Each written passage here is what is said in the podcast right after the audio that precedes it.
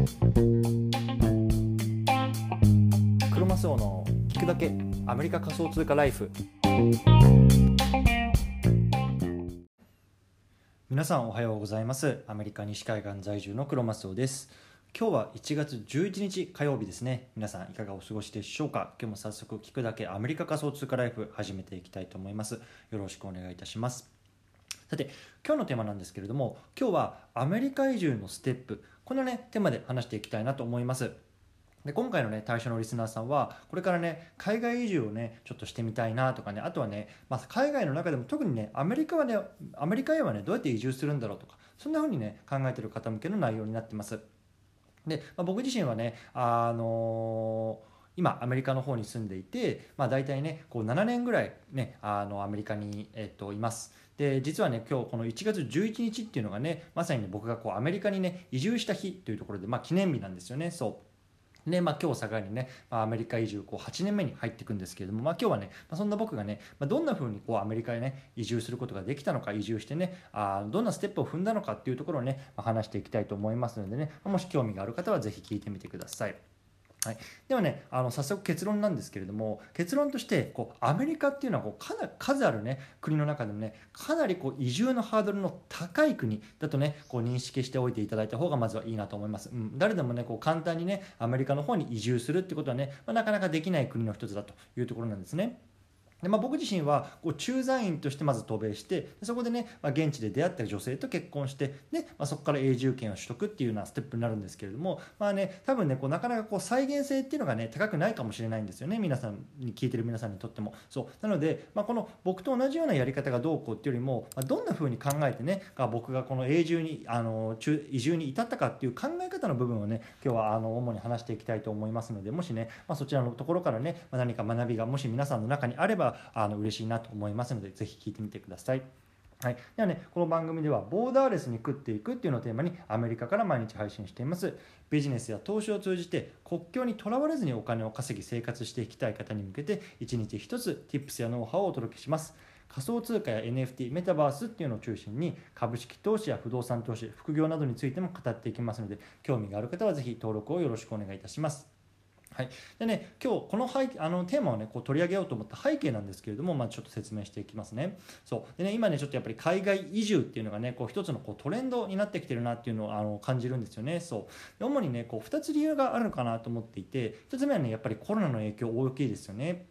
ね、このインターネットさえあればこうどこでも働けるっていうようなねいわゆるこうリモートワークとかねこうノマドワークみたいなねこう働き方の環境っていうのがね、まあ、こう日本人にとってもこう非常に整いつつあるっていうのがまあ一つかなと。でもう一つはねやっぱりこの日本っていう国がね、まあ、非常にねこう将来性のね、まあ、乏しい国にね悲しいかになってきてしまっているっていうところだと思うんですね。やっぱりね人口が伸びてないとかね給与が上がってないとか、まあ、そういうようなところもあってまあねこう日本から出たいみたいなねあの日本から出たいというか出なきゃいけないというか、まあ、そういうようなねあの声をこうちらほらねこうあのネット上でも聞くようになったので、まあ、この辺が、ね、ちょっとねあのトレンドになってるのかなと僕は思いました。うんでまあ、僕自身もね、まあ、この2点がねあの主な理由でこう、ね、アメリカへの永住っていうところにこう舵を切った一人なんですけれども、まあね、そんな僕がねこうアメリカってねこうどうやっていくんだろうって考えてる方向けにね今日は少し話していきたいなと思います。うん、でね、まあ、ちょっとねもう一度こう強調しておきたいのがこうアメリカっていうのはねあの非常にこの個の力でね移住するっていうのがねハードルが高い国のね一つだと思うんですよね。そう。例えばさこうね大谷選手とかさあの野球選手とかねこういろんなスポーツ選手なんかがこうやっぱり渡米してねあそんな簡単にいけるんだってねこう思われる方もいるかもしれないんですけれどもやっぱりね彼らもねその、まあ、野球選手スポーツ選手っていうのはねやっぱり個の力が優れてるからこそねやっぱりそういうようなねこう渡米できたわけですよね。そう。やっぱりねこうのでまだまだこういうねこうあのスポンサーって言われるねこう誰かにこうねアメリカに来ていいよってこう引っ張ってもらえるっていうようなねこうスポンサーっていうのがねこう必要な国なんですよね。そうでまあ、そんな中でもねこうアメリカっていうのは、まあね、主にね、まあ、2つの、ね、方法でねあの移住することができる国なのかなと思ってます1つはね、まあ、仕事で行く方法そしてねもう2つはね、まあ、結婚してからあの移住する方法ですね。で、まあ、僕はねどっちかというとこのハイブリッド型でもともと仕事で行って結婚して、まあ、永住っていうのはね、まあ、あのハイブリッド型なので、まあ、なかなかねこう再現性がね、まあ、高くはないと思うんですけれども、まあ、さっきも言ったようにね、まあ、どういうふうな、ね、考え方でね、まあ、こういうような決断をしたのかっていうところのね部分をね今日はあの具体的に話していきたいなと思います。うんでね、まあ、あのまず一つのフォーカスとしてやっぱりこう仕事で行くっていうこれがねやっぱり最もね近道だと思うんですよね。ねさっき言った大谷選手とかさ野球選手であってもね一応彼らの仕事なのであの、ね、野球するっていうことが。なので、まあ、これでこう渡米できているということでもう、それはねやっぱり僕ら一般人であってもねあの例外じゃなくて多分ねこの仕事で行くっていうのがね、まあ、最も近道な方向方法だと思います。うん。でこのさらにな、あの細分化していくとこの仕事で行くって中でもねこう2つのあの方法があると思うんですね。1つは、まあ、日本の企業の、まあ、派遣員として、まあ、アメリカの方にこう送ってもらう、まあ、これがねいわゆるねあの僕の方法ですね。で、まあ、2つ目はねこう現地の企業とか、ね、あの現地の日系法人の、まあ、いわゆる現地社員としてまあ雇われるっていうところでこれはねどっちかっていうと、まあ、あの例えばね語学を学習しに来た、ね、留学生とか、まあ、あのいろんなねあの理由でこう留学してきた人たちが、ま現地でこうインターンシップとかを通してねこう現地で就職していくまあねこういうような方法があると思うんですけれども。ま、僕自身はねその企業の派遣員としてまずアメリカの方に来たっていうようなタイプの人間なので今日はね、まあ、そういうところをねメインに話していきたいなと思います。はいでね、ここから具体的にね、じゃあどうやってね、そうやってね、あの派遣してくれるね、企業に入っていくかっていうところをね、まあ、僕自身の考え方、あの当時どういうことを考えていたかっていうところをね、まあ、フォーカスして話していきたいと思うんですけども、一回ね、こちらでチャプターを区切りたいなと思います。はい、ではね、ここからあのどうやってね、じゃあ僕がこういうね、あの派遣してくれる企業に入ることができたのか、まあね、あのこれ多分聞いてる皆さんが一番聞きたいようなことだと思うので、この辺りをね、まあ、僕自身当時どういうことを考えていたかっていうところをね、まあ、あの話していきたいと思うんですけれども、僕の場合ね、こういくつかね、やっぱり条件を絞ったんですよね。そうね、あの星の数を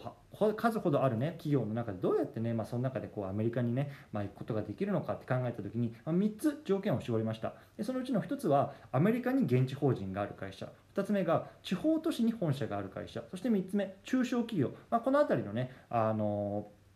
あに条件を絞って僕はあの会社選びっていうのを当時してたんですね。そう。でまあちょっとここから深掘りして一つ一つ見ていきたいと思います。でまずね一つ目アメリカに現地法人がある会社これ当たり前ですよね。こうアメリカに会社がなければさ、まあ、そこにねこう引っ張ってもらうことっていうのはみんな難しいと思います。で中にはねすごく稀にね、まあ、今こう日本にしかないんだけれどもこれからねこうアメリカにね、まあ、現地法人を作るので、ま、立ち上げメンバーとしてね、あのー、人を雇っているっていうところもね、ま、中にはあるんですけれどもやっぱりね総数の割合から見たらすごく少ないので僕はねまずそのアメリカに現地法人ある会社っていうところでねまず相当かけました。うんで2つ目地方都市に本社がある会社。これがね結構ね僕はミソになってると思うんですよね。そう。で僕のね会社も実際にねこう地方都市に本社がある会社だったんですね。そう。でね、こういう、ね、会社っていうのは結構ねその従業員の皆さんが結構ねこれやっぱりその地方都市、まあ、地元愛っていうのが強くてそのその地域のね雇用のね、まあ、ほとんどを、まあ、その地域の出身者で占めるとか、まあ、そういうねいわゆるこう城下町的なね城下町的なねあの都市なんですよね。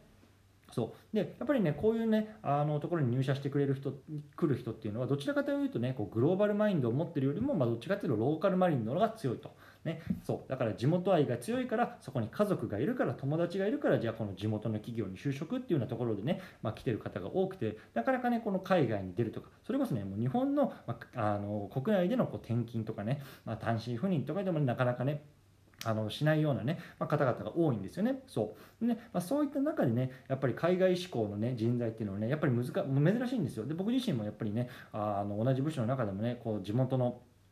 結構多かったんですけどもその中にね、まあ、海外に行きたいってねこう手を挙げてたのはね本当にね僕だけとか、まあ、そういうようなねあの人材だったので、まあ、逆に言うとねこう手を挙げたらねこう出られる可能性っていうのが非常に高いというようなところでねやっぱりこの地方都市に本社がある会社これをねあの僕はあの一つのキーワードとして、ま探していました。はい